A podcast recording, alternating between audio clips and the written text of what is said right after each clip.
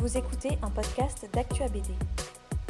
Jocelyn nous explique comment il en est arrivé à devenir auteur de webtoon. Je m'appelle Jocelyn Azorin-Lara. Euh, j'ai euh, mon parcours, ma relation à la BD a démarré euh, au milieu des années 90 dans la branche amateur. J'ai participé à la création d'un fanzine à l'époque, d'une association qui s'appelait euh, Necomics et qui s'appelle toujours Necomics puisque le fanzine existe toujours et continue de publier des auteurs. Certains sont devenus professionnels depuis. C'était l'ambition de l'association qu'on avait créée à l'époque puisqu'on a- aucun d'entre nous n'était euh, professionnel et on n'avait aucune idée de comment devenir professionnel. On était vraiment des fans euh, avec un peu d'intention de raconter des histoires, dessiner des trucs rigolos ou des trucs euh, épiques. Voilà. Et déjà à l'époque, j'ai fondé cette association et, la, première équipe, notre envie c'était de faire une BD en équipe. Euh, donc moi je scénarisais, on avait euh, quelqu'un qui faisait les dessins des personnages, on avait quelqu'un qui faisait les dessins des décors, un coloriste, les débuts de Photoshop euh, 2.0 euh, à la souris, voilà, c'était un peu l'époque. J'ai eu toute une période où j'ai fait beaucoup, beaucoup de, salons de BD et on a dû se croiser à cette époque. je pense j'avais un peu plus de cheveux et un peu moins de barbe. Et dans les débuts, en 2001, j'ai créé un- une société. L'idée c'était de faire la communication via la bande dessinée. Donc euh, les talents, c'était des gens de l'association et des gens qu'on connaissait dans les salons. Moi, euh, j'essayais d'aller chercher des contrats dans des mairies, euh, ce genre de choses. On a fait quelques projets comme ça, on a fait des mascottes pour des mairies. voilà, c'était un peu les balbutiements de, mes expériences professionnelles. Ensuite, en 2002, euh, j'avais très envie de développer une marque de t-shirt, une, marque de vêtements sur la base du logo de notre collectif. Je connaissais rien du tout, donc voilà, j'ai été voir des sérigraphes, euh, des fabricants de textiles. Puis on a monté une marque. On était très présent dans les salons de manga qui commençaient vraiment à, monter à l'époque, notamment Japan Expo, Cartoonist, euh, Manga Expo. Il y avait tout un tas de festivals. C'était les débuts euh, explosifs de ce marché-là. Ensuite, en 2009, euh, j'ai arrêté cette entreprise. Alors, on a eu une évolution après euh, la marque. On a commencé à collaborer dans l'animation, la production audiovisuelle. On a fait quelques prestations euh, du type production de vidéoclips en animation pour des groupes de rock, plutôt orienté musique. J'avais pas mal de connexions avec le monde de la musique. Donc, on rencontrait des managers qui voulaient faire un clip un peu cool pour un groupe. voilà ce genre de choses. Ensuite, on a commencé à collaborer euh, sur des productions qui étaient diffusées à la télé. J'avais quelques clients, euh, c'était des sociétés de production qui avaient vendu des séries et eux euh, ne connaissaient pas trop l'esthétique animée et donc ils venaient me chercher pour trouver des talents pour travailler sur leurs séries, notamment bah, faire les designs, le storyboard, ce genre de choses. Donc pareil, moi je connaissais pas, enfin j'ai pas fait d'école d'animation ou de production. Donc euh, bah, j'ai appris au fur et à mesure euh, sur le tas euh, tous ces métiers-là. Donc ça c'était de la prestation, voilà, on amenait des talents, on allait chercher des talents, on organisait un peu la prod et on refacturait derrière. Et à côté de ça, j'ai essayé de développer, donc c'est à peu près à cette époque-là, vers 2007-2008, où j'ai essayé de développer mon premier projet d'animation, de série animée là pour le coup, donc en tant que scénariste. Puisqu'en fait, mon point de départ c'est l'écriture et l'envie de raconter des histoires bah, par l'écriture, par le scénario. Donc j'ai bah, aussi tout au long de ces années, pendant que j'avais mes activités professionnelles, j'ai pitché des projets aux éditeurs, mais à chaque fois on se faisait retoquer euh, parce qu'on n'était pas prêt tout simplement. Enfin moi, euh, je sais qu'en tant que scénariste, j'étais pas mûr encore, euh, malgré euh, mes expériences professionnelles à côté, j'avais encore des choses à apprendre. Mais euh, j'expérimentais aussi via le fanzine. Enfin, C'était vraiment euh, un peu touche à tout. Euh, Ils appellent, maintenant on appelle ça les slashers, euh, les gens qui, vont un peu dans tous les domaines. Donc voilà, c'était un peu mon parcours. euh, Je me lève un matin, je dis tiens, j'aimerais bien faire ça et j'y allais quoi. Et sur la, sur la, fin de ce- ce- cette première entreprise, on a collaboré avec Ankama. On a fait un trailer pour euh, la série de BD Moutafoukaz. C'était le tome 0. Voilà, on a collaboré avec quelques artistes d'Ankama. Nous, on faisait la fabrication avec notre équipe sur Paris. Cette première collaboration s'était très bien passée. Là, on était fin 2008, début 2009. Euh, les perspectives, c'était euh, on va collaborer davantage avec cette société Ankama. Donc. Et à l'époque, ils étaient en train de monter Ankama à Tokyo.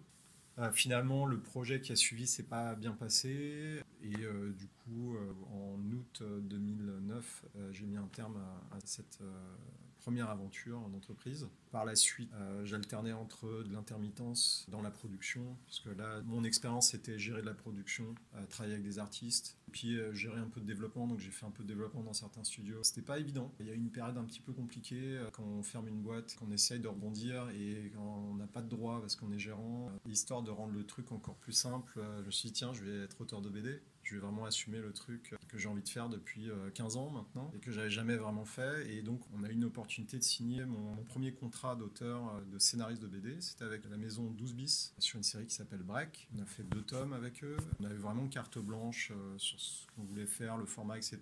Pas fait les meilleurs choix. Quand j'observe avec le recul, je me dis, ça aurait peut-être été bien d'être un peu orienté, mais bon, et j'ai fait ça, et après j'ai pas mal collaboré avec un studio parisien, et donc euh, je collaborais sur la partie BD qui ne connaissait pas trop à l'époque. Je m'occupais d'écrire euh, des adaptations BD de leur euh, projet de série. Alors séries qui étaient diffusées ou séries en prévision de, développement.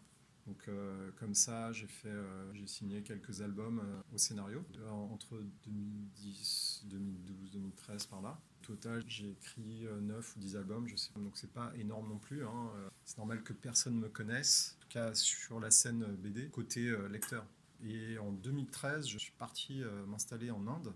Mon ex-femme a eu une opportunité de travail là-bas, donc on est parti s'installer là-bas. Euh, moi, j'étais en freelance. Enfin, Internet, c'était pas ce que c'est aujourd'hui, mais c'était déjà pas trop mal. On arrivait à envoyer des mails au moins et des liens WeTransfer, etc. Donc, ça, me permettait de collaborer à distance sur des développements. Et euh, je travaillais notamment en tant que directeur créatif assistant sur des développements avec cette société de production euh, sur Paris jusqu'en 2014. En 2014, cette société a plus ou moins mis la clé sous la porte. Il y a un énorme groupe français tombé en morceaux, et eux étaient plus ou moins liés avec eux donc euh, ils ont été emportés avec euh, l'eau du bain, on va dire. Et, donc par répercussion, bah, des gens comme moi qui étaient euh, vraiment à au bout de la chaîne, bah, nous, du jour au lendemain, on reçoit plus de mails, on reçoit on, envoie des travaux, mais on reçoit plus de règlements. voilà, et, les gens n'osent pas répondre parce que c'est des situations très délicates. Moi, j'étais, j'étais à cette position, donc je sais que c'est compliqué. mais bon, c'était très compliqué aussi à l'autre bout de la chaîne, du coup, hein, parce que d'un seul coup, vous retrouvez sans aucun revenu dans un autre pays. Euh, c'était un peu, un peu délicat. C'est à cette époque que j'ai croisé un entrepreneur euh, en Inde et on a créé un studio. Euh, en fait, je lui parlais de, de ce que je faisais et lui était vraiment entrepreneur. Enfin, il avait plusieurs business en Inde, rien à voir avec l'animation ou la BD, plus le côté entreprise, quoi, entrepreneur. Et il s'est dit, il y a peut-être quelque chose à faire. Donc il m'a dit, vas-y, on fait une boîte truc, ça m'intéresse, machin. Euh, et donc on, on a commencé à beaucoup se voir. Et puis euh, c'est à cette époque-là où j'ai monté une, sorte de start-up, on va dire, euh, là-bas en Inde, avec cette personne, des investisseurs indiens, et on a recruté des artistes locaux. Donc l'idée c'était de faire de la production de BD en studio on a commencé avec une équipe de quatre personnes. Puis voilà, on a commencé à collaborer avec euh, des maisons d'édition que je connaissais par ailleurs, puisque euh, moi, ça faisait une vingtaine d'années que j'allais dans les salons. Donc euh, forcément, voilà, c'est un petit milieu. les gens qui sont toujours là, on, finit par établir des liens, on va boire des bières.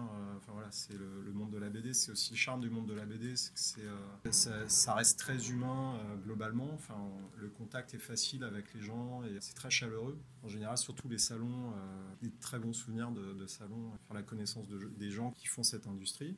Et euh, bah, en les contactant, en allant à Angoulême, on a commencé à travailler sur des adaptations de séries euh, animées. Donc c'est pas de la création d'artistes, c'est euh, ils prennent une licence et il faut l'adapter. Par exemple, il était une fois l'homme, il était une fois la vie, ce genre de choses. Ladybug. on a commencé à faire ça, à faire un peu de colorisation.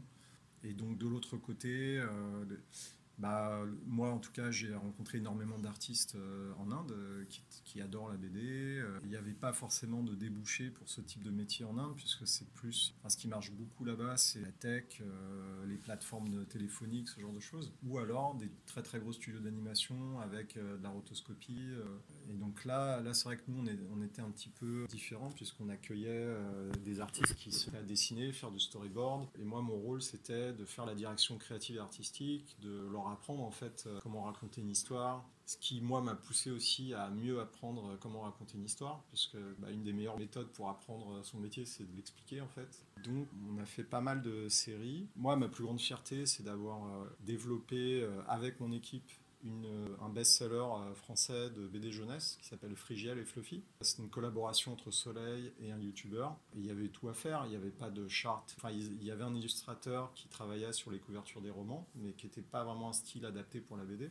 Donc nous, on a été vraiment force de proposition. À chaque fois, ce qu'on faisait, c'est qu'on proposait différents styles. euh, et on a fait 9 tomes, deux spéciaux, euh, un chercher trouve. euh, voilà. Et, euh, l'éditeur était super content parce que ça a vraiment très très bien marché cette série. Enfin, plusieurs reprises, on a organisé des appels entre mes équipes et le scénariste. Euh, donc c'était vraiment génial. Enfin, moi, j'étais super content euh, de créer ce genre de lien, de dynamique.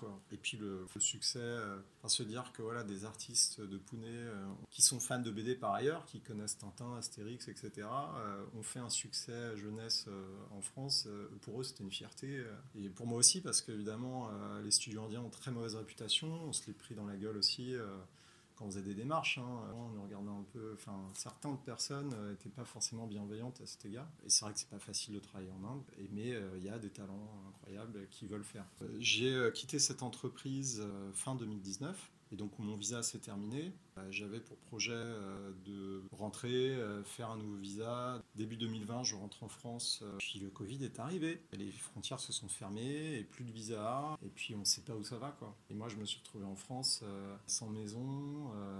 et ça a coïncidé avec la rencontre de l'équipe Naver qui était en train de recruter des artistes pour faire leur première création originale. J'ai vu un peu sur LinkedIn, j'ai dû écrire à une des personnes du bureau France de Naver qui m'a immédiatement répondu oui, on cherche des gens, l'équipe coréenne est à Angoulême, c'était euh, pendant l'Angoulême 2020, le, le dernier. Leur équipe était venue pour l'occasion pour le lancement de leur plateforme euh, en mode on recherche des artistes euh, et on s'est rencontrés à Paris. euh, moi, j'étais pour comprendre ce qu'ils cherchaient. Il se trouve que j'avais vu quelques jours auparavant, j'avais vu euh, un artiste avec qui j'avais essayé de faire une BD il y a 10 ans. Parce que mon webtoon, en fait, c'était une BD il y a 10 ans. C'était un de mes projets BD, là pour le coup personnel, euh, qui n'a pas fonctionné. hein. On a fait deux tonnes et on a disparu, euh, personne ne s'en souvenait. Voilà. L'un comme l'autre, euh, on a eu nos parcours professionnels. Et lui, je savais, euh, il avait travaillé un peu avec moi en Inde aussi. Pendant un an et demi, euh, je l'avais fait venir. Et à l'époque, on parlait déjà de webtoon. Lui, il en lisait un petit peu, il m'avait montré Canvas, euh, mais US. Je savais que mes équipes étaient fans de Webtoon, certains, certains artistes dans mes équipes là-bas. Donc nous, on voyait venir le truc déjà euh, côté plus euh, aspect créa. euh. J'ai recroisé, enfin on a été prendre un café, genre Hey, salut, ça va? Alors t'es bloqué enfant? Ah non, j'étais pas encore bloqué, mais j'étais de retour, donc on, va se voir. Enfin on est potes, donc... et en discutant comme ça autour du métro, ah mais ça te dirait qu'on refasse. J'ai vraiment envie de finir l'histoire, ouais, carrément, moi aussi. Et puis voilà, donc on a, je rencontre l'équipe de Naver, ils me disent, on cherche euh, du contenu, des séries, euh, bon, si c'est de la romance, c'est mieux, si c'est euh, dans un contexte monde, contemporain, moderne, réaliste, c'est mieux. Enfin voilà, il y avait- quand même des critères auxquels on ne correspond pas du tout. hein. Je fais de la fantaisie, enfin en tout cas cette histoire-là, c'est un monde fantasy, un peu de technologie, un peu de en médiéval fantasy. Enfin voilà, c'est un monde un peu hybride avec des, des créatures humanoïdes, des requins, des poulpes, des crabes et des tortues et des humains. Pour résumer. Euh, des communautés qui essayent de vivre ensemble, euh, c'est un peu compliqué. Tout le monde est, tout le monde est différent, euh, mais on partage tous le, même, le même monde. Donc c'est un des sujets aussi de l'histoire. Samurai, donc c'est le nom de la série. Voilà, ils nous ont dit bah, un épisode complet, deux épisodes en board, euh, trois, euh, trois feuilles de character design, un pitch euh, de la saison, et, puis on vous dit oui ou non. Et, ça, ils le disent à tout le monde, hein, c'est euh, la base. Sachant qu'un épisode, faut le faire en une semaine. En même temps, c'est un, excellent exercice. Donc un mois plus tard, on est arrivé avec ce package. C'est un- une nouvelle version de. C'est le, même univers et des personnages communs et tout, mais tout a été repensé avec mon expérience dix ans plus tard. euh, voilà. Expérience de vie différente, donc une vision euh, d'écriture différente. En une semaine, on a eu un, feu vert, quoi. Euh, on a pitché le truc. Une semaine plus tard, ils nous ont dit Ouais, bah, ok, c'est cool, euh, c'est parti. Vous voulez euh, commencer quand? Je sais pas, en mai Ok. Et euh, bah voilà, on est parti en prod. euh, et euh, deux mois et demi plus tard, on était diffusé, quoi. Premier épisode euh, sur la plateforme. Euh, Une minute après, on avait déjà 10 commentaires euh, et des, pouces comme ça. Et voilà. Est-ce que travailler en temps réel euh, influence notre façon de travailler Pas forcément. Enfin, je dirais ça procure une motivation. Les gens qui écrivent, euh, généralement, on les voit pas. Personne s'intéresse à eux. Dans les salons, très très peu de scénaristes qui on va aller demander un petit dessin. On ne voit que la personne qui fait les dessins. Et aussi les réactions sur les scénarios, pas très rares. En tout cas, moi, de mon expérience, et à part euh, quelques auteurs exceptionnels mais l'essentiel des scénaristes, euh, généralement, sont dans l'ombre, parce que les gens viennent pour le dessin, en priorité, surtout dans les dédicaces. Ah, c'est la première fois de ma vie que, euh, au moment où il y a un épisode euh, que j'ai écrit qui est publié, dix minutes après, j'ai euh, cinq commentaires sur quelque chose en relation avec l'histoire. Quoi. Et rien que ça, bah, ça, ça, vous donne de l'énergie pour dire. Ah, enfin, ça motive en fait. Ça motive, sachant que bah, travailler dans la BD ou le webtoon, c'est pas facile. Hein. le webtoon a des contraintes et des avantages. Euh, il y a des délais très courts, il faut euh, penser efficace, il faut se remettre en question sur la narration. Quand on vient de la BD, on a tendance à avoir une manière de raconter les histoires qui ne fonctionne pas du tout en webtoon. Donc euh, aussi bien en dessin qu'en en écriture. Il faut arriver à comprendre ça. Mais avoir des retours comme ça assez rapides, directs, même des petits messages d'encouragement ou des réactions sur le, ce que là j'ai déjà fait 54 épisodes, la saison 1 est finie. Alors en webtoon on ne on parle pas de pages, parle de cases. Euh, nous, contractuellement, on doit livrer minimum 50 cases, donc 50 cases chaque semaine. Donc si on prend un modèle euh, manga, par exemple, euh, avec un nombre de cases entre 4 et 6 cases par page, voilà, ça fait un équivalent d'une dizaine de pages, on va dire, toutes les semaines. Ce qui n'est pas non plus... Il y a des méthodes pour y arriver, sans s'user. Pour apprendre ces méthodes, bah, il faut se transpirer un petit peu quand même. Pour l'instant, ma série a un succès très modeste. On a un peu plus de 30 000 abonnés ce qui paraît démentiel, euh, on pense à des chiffres en BD, hein, bien sûr. Mm. Mais euh, j'ai des collaboratrices qui ont des séries beaucoup plus populaires. Une avec qui on échange beaucoup, sa série a plus de 200 000 abonnés en une saison. Et là, elle a démarré la saison 2 et ça marche toujours aussi bien. Euh, et, et, elle s'éclate dans ses histoires. voilà.